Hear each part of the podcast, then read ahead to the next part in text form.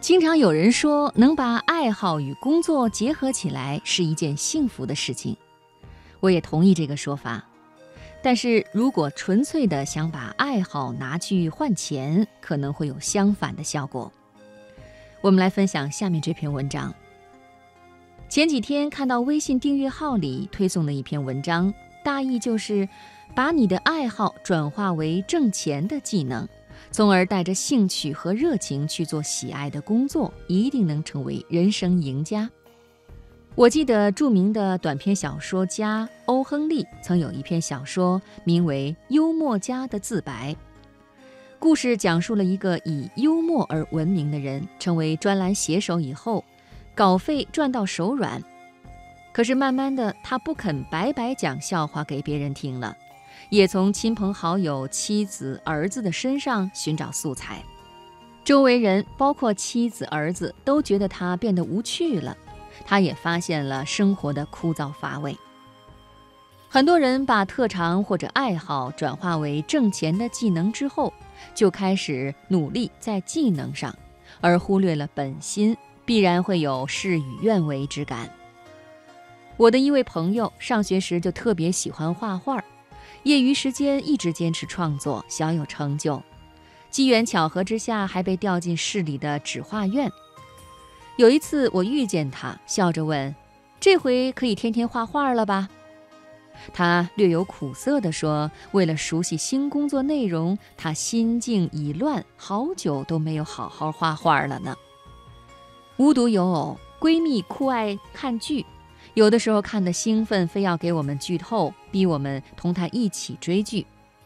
有人说，既然你这么会看，不妨写点观后感，发表还有稿费挣，岂不快哉？他就这么做了，果然陆续发表了几十篇剧评。后来他跟我说，看剧对他而言不再是一种纯粹的享受了，反而变得很辛苦。如果没有看点可写，他就不肯浪费时间去看那部剧；而一旦开始看，就要忙着记台词、分析剧情、主题、演技、逻辑，给之后的剧评找惊艳的切入点，要达到开篇吸人眼球、收尾意味深长的完美效果。有时写完一篇精彩的剧评，他整个人仿佛都被掏空了一般。前段时间看了一部日本老电影，名字叫《广播时间》，看每个人出一点力是如何把一出好好的广播剧变得面目全非的。大家都在正八经的荒唐，结尾自然是一腔沮丧。他们也感伤，最初我们都是从理想出发，但是走着走着就与理想无关了。你看，可怕吧？金钱洗劫爱好，让我们失去的越来越多。其实我倒觉得，如果是不得不做的工作，不妨从中发现兴趣和锻炼点，这样在获得金钱的同时，还会得到多余的馈赠。而拿爱好换金钱，就有一些本末倒置了。